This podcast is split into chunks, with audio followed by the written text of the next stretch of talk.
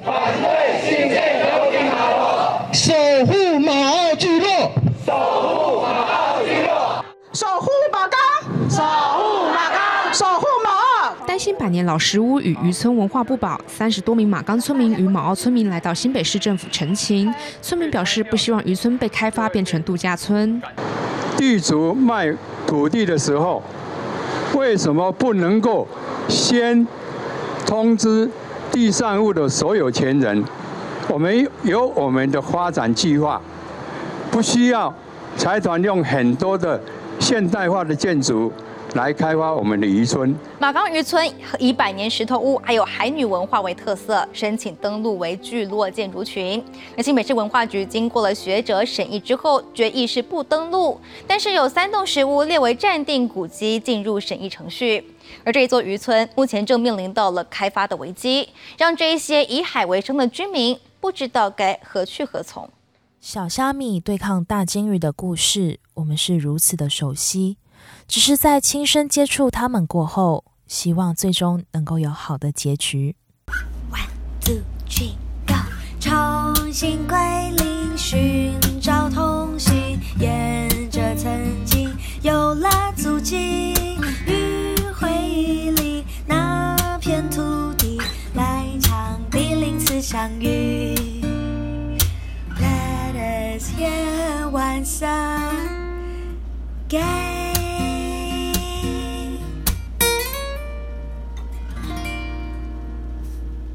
第零次相遇，来到了第三个地点——新北共寮的马冈与毛澳渔村。我是佳玉。听完海女的生命故事之后，让我深深的体会到他们和自然共生共存的态度。海洋资源也不是取之不尽、用之不竭。希望大家在听完海女的分享之后，也能反思自己，之于环境，是否做了太多的破坏呢？这一集我想要聊聊有关马澳地区的人文资产。石头屋，石头屋也有人称为石头厝，缘起于清朝先民来台拓垦，居民们占地建造而成，以就地取材的方式，将海岸边的岩石运用平砌、人字砌、乱石砌等工法，一步一步盖成石头厝。越平整的堆砌方式，代表屋主有着较高的身份地位。除了石头厝之外，当地还有茅草屋，都是极具特色的建筑。福联里里长吴文义说：“早期的居民，任何石头都可以拿来当做建造的材料哦。海边人真的很厉害，就是什么石头都可以。你什么方向，什么圆的、扁的、四方形、六角形、七角形，我们都有办法。然后再加上我们的记忆哦，我们有办法，什么都可以的。”都可以砌成我们的石头座。在秋天的尾声，我来到了东北海岸，亲自看到这些历史悠久的石头屋。虽然并不是每一间都相当完整，但前人留下的资产仍旧矗立着，面向海洋，仿佛连为一体。越靠近海边的石头屋，久了啊，也就是仿风的那堵墙会越宽越厚。沿着海岸往陆地上走。也会发现石头屋的窗户并不大，是作为观测海浪或是逃生的用途。如今，许多石头屋都经过了翻修或整建，用水泥补足外墙，让前人的生活智慧结晶能够继续被使用下去。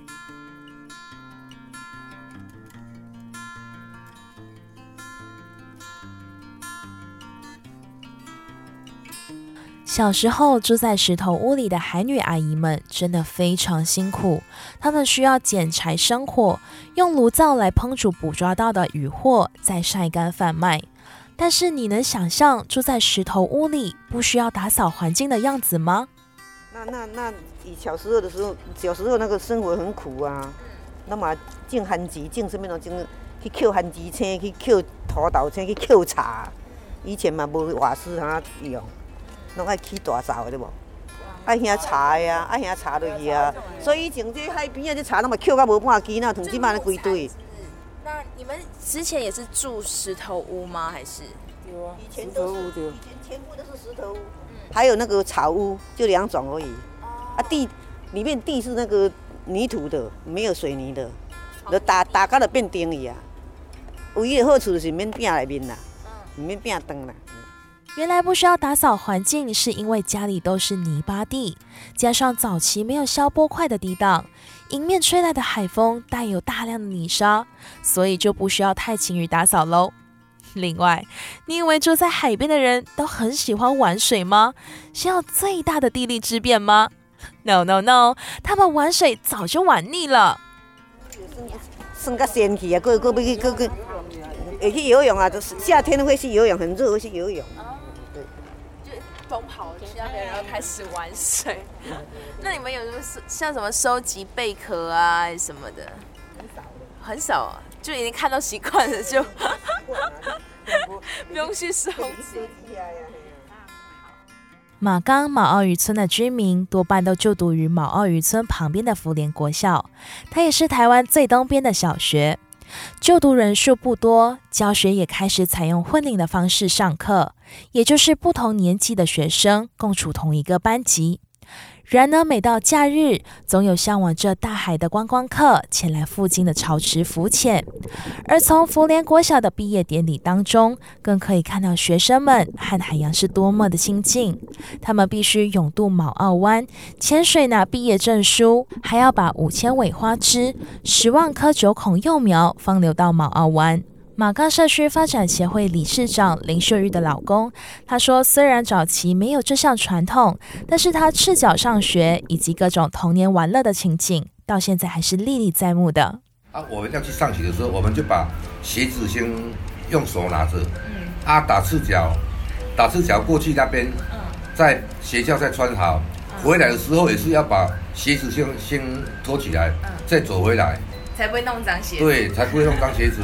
嗯。对，那时候，诶，啊，你讲较早的生活，较早做囡仔生活，我讲，即卖囡仔吼，无像较早咱的生，咱较早迄种的生活啦。安怎讲着？诶，电干咯，拍金珠啊，耍牌啊，有诶无诶。哦，较早娱乐是，种迄囡仔转来有够侪啦，对吧？咱较早食食迄种经子啊，对吧？恁即个捌零经子嘛安尼叠，叠树林啦，有诶无？恁即摆敢有一种娱乐？完全无吧，对无？较早拢是像你讲的，哇，转来吼，人来去捡啥物物件，有诶无？捡机器蟹啦，吼，有诶无诶？捡机器蟹哦，啊，较早佫有啥？佫捡手竿啊，捡弹弓啊啦，有诶无诶？哇，较早物件差真侪，较少差真侪啦，嗯，娱乐不一样的啦。放学回家的小孩们，除了打陀螺、玩弹珠之外，还需要帮忙家里去海边采摘，成为小海女。不知道为什么，听到阿姨们说出这段回忆的时候，就像是看到一个魄力十足的小妹妹，既独立又坚强。所以你们就是下课回来，然后就是也是就是准备下海去采收这样。去啊，去海边啊，咱就门塞开了。莫要紧，我哦两碗就去啊，第一提钱就去啊，自动自发的都不用 不用人家。就帮忙家里的。其实没有拔很多了，那个人那么小，没有拔很多，就是去海边呀，啊，都唱者就起来啊，啊，都看看看就起来了呢。顺便去玩玩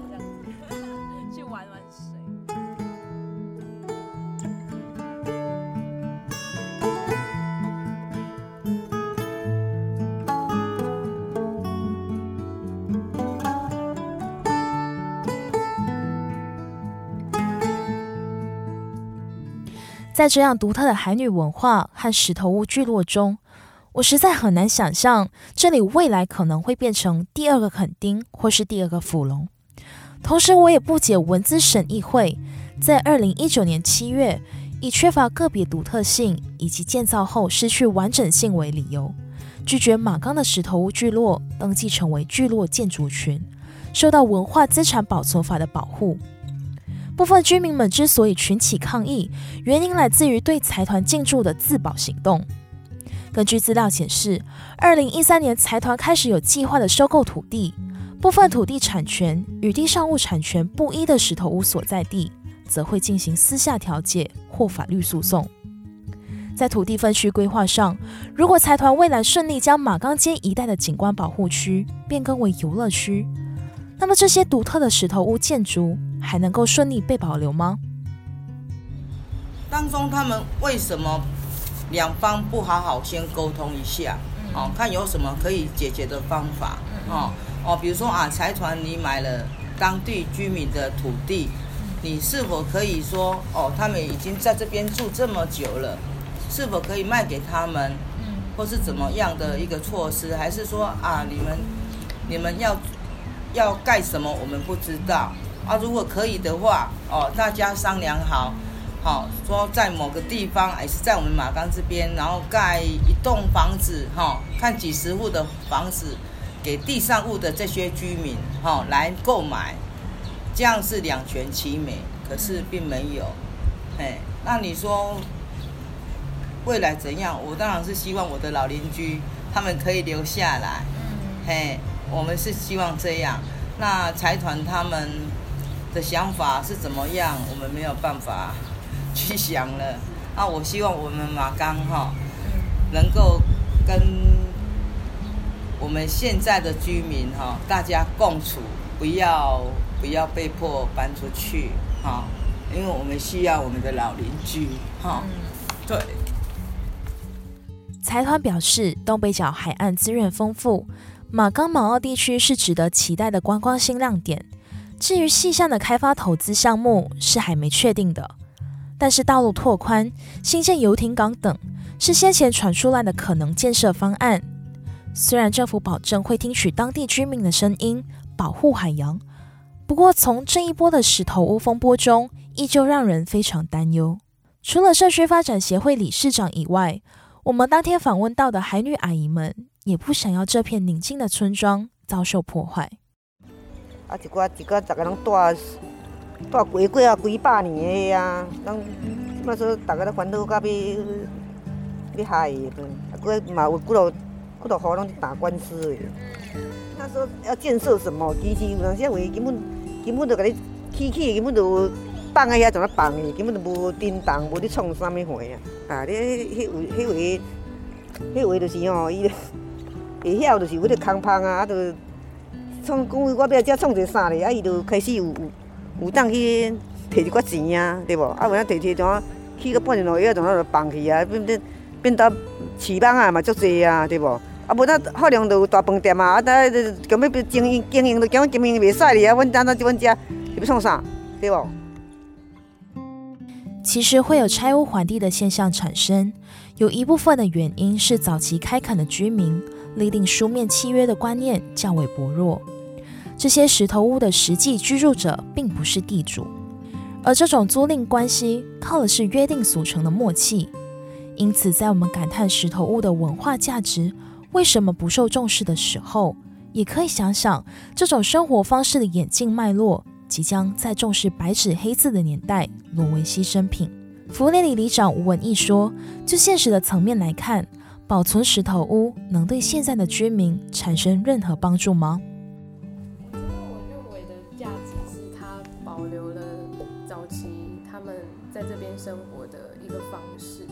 知道里长觉得它的价值是在哪边？那以我以现代化的精神来看，就是因为古时候穷嘛，然后就就地取材啦。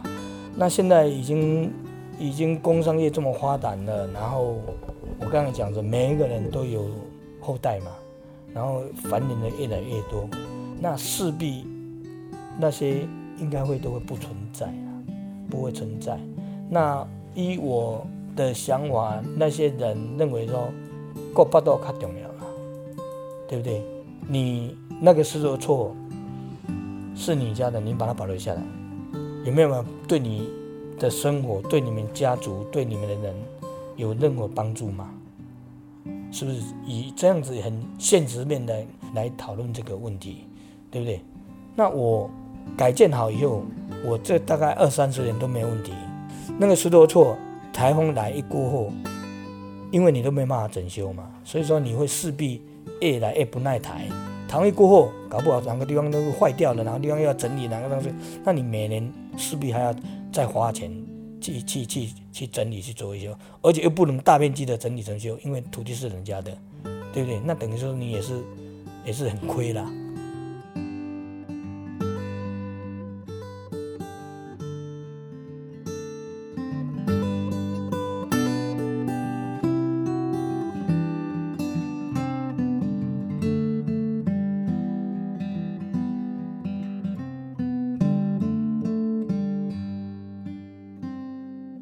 在整起事件的相关报道中，常常会看到一位年轻人四处拜访居民的身影。虽然是一位外地人，但是从四年多前搬迁到马岗渔村定居开咖啡厅，也越来越爱上这里。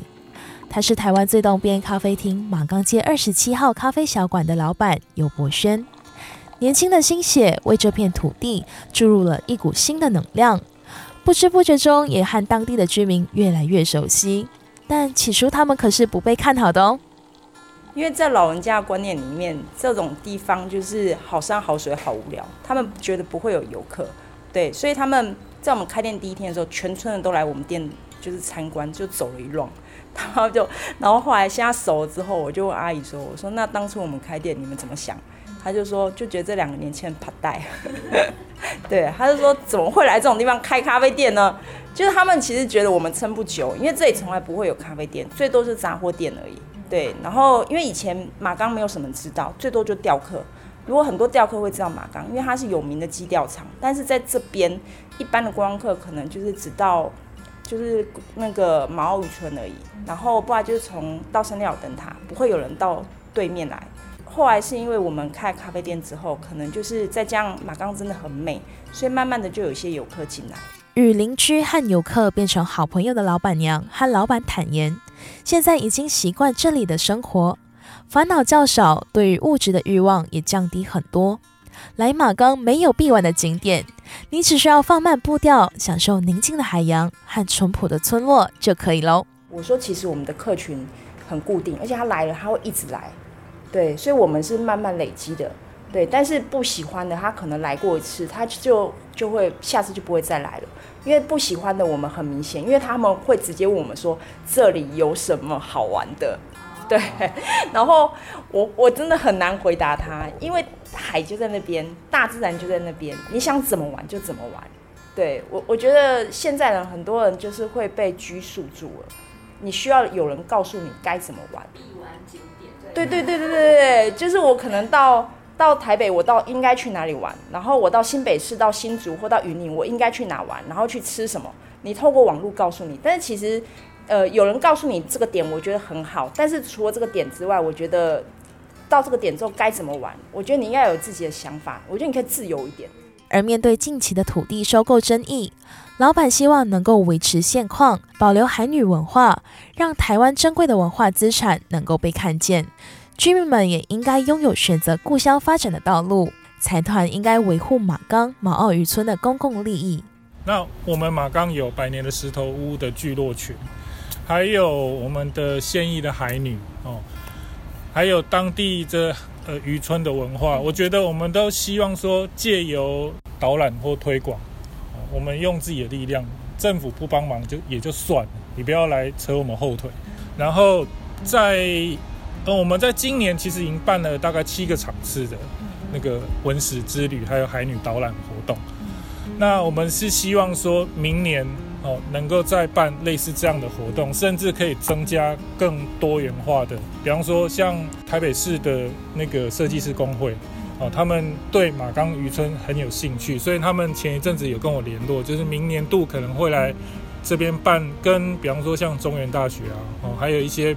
建筑相关科系比较有名的学校，就来来我们这里举办设计比赛，哦，或者是呃石头屋修复的这这样的工作。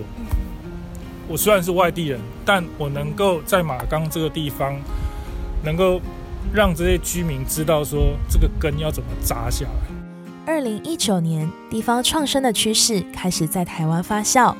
虽然概念源自于日本，但台湾以跨县市。整合生活圈的方式，将地区性的资源发展成能够永续经营的地方产业，透过地产人三方面的再造再生，找回地方成长的力量。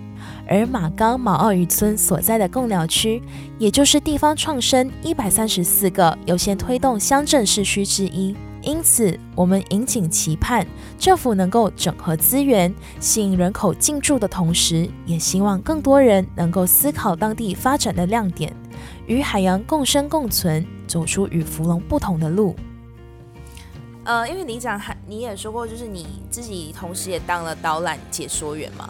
那你觉得就是现在来渔村这里的观光客啊，会不会越来越多？然后都是包括哪一些年龄层的游客？都有呢，都有。因为我刚才讲的，我发展这个小旅行之后，我觉得说我们这个马澳马冈是一个很一个很大的一个活教室，一个一个真的像生态环境旅游，然后人文地理的一个一个活教室。我记得我台大、海大，像我们那个北影，他们会校外教学，他们会到我们村庄里面来呢。真的呢，我现在觉得说，现在很多人都想说来这边。所以说，他年龄层跟你说游客的时候，他是真的很多，然后都有，老中青都有，然后中午也要在这里吃小姐面汤，一人一百块吃到饱。我那时候是叫我太太煮，啊，我跟他跟村庄里面讲，我不希望我自己赚，我希望说你们家的小姐拿出来煮给人家吃。所以说，好，下次就换你来煮了。每个人都很乐意啊。这几次采访下来，和许多计程车司机聊天的时候，我发现他们都很希望透过这些采访节目的制作，让马冈马澳能够被推广出去，不止吸引观光客前来游玩，也希望更多人能听见这里的危机，让我瞬间觉得自己做的事情好像有一点意义。大家不要随便放弃，因为你现在能留下来的，就是给你。你们后代子孙的一个最大的财产。我听这咖啡店老板说：“不要放弃。”理事长的老公说：“我爱马冈，马冈也需要我。”海女们说：“马冈渔村很漂亮，漂亮的。不管未来会变成什么样子，但愿大家都能记得这里最美丽的回忆。”我是佳玉，与马冈马澳渔村的相遇就要在这里暂时告一段落了。希望正在收听节目的你。能够感受到这里宁静且悠闲的氛围，有空可以去走走喽。我们下次再会，拜拜。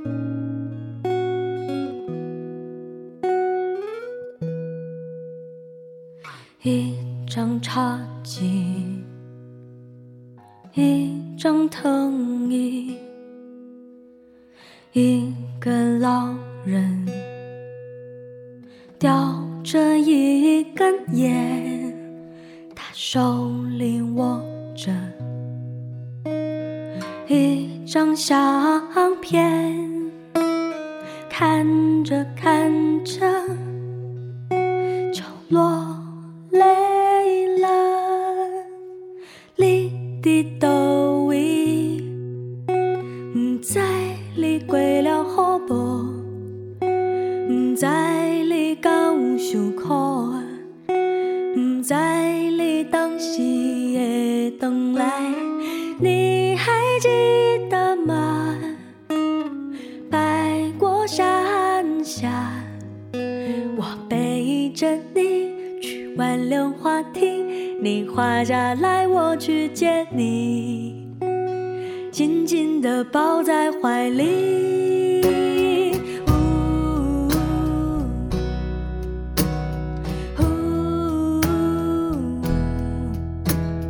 老大人甲少年的，当时有人作伴，一只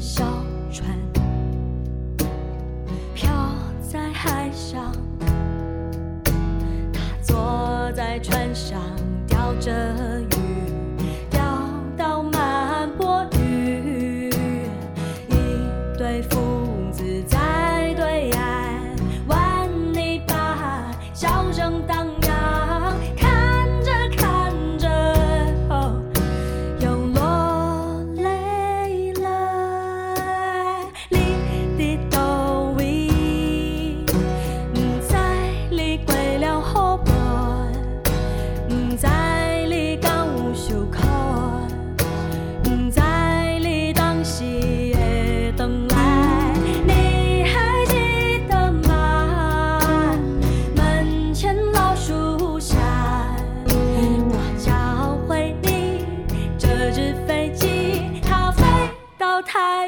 去。叮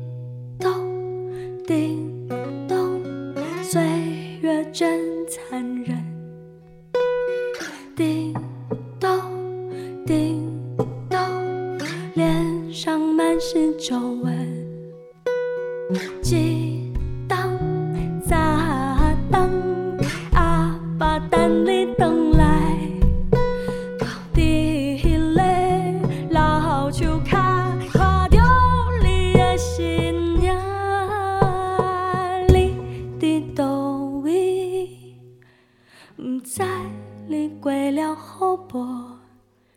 毋知你敢有想苦？毋知你当时会回来？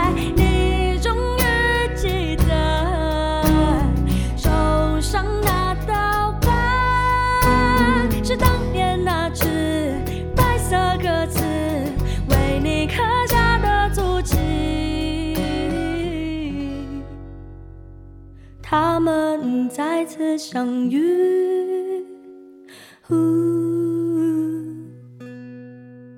啊呜老大人甲少年的，一定有人做伴。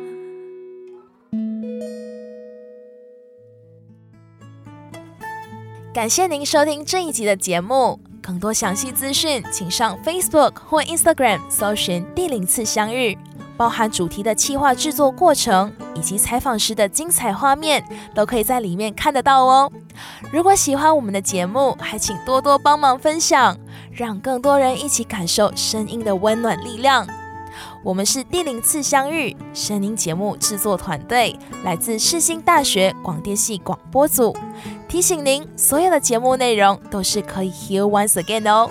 若是错过了某一集的内容，或是想要重新回味，都欢迎多听几遍哦。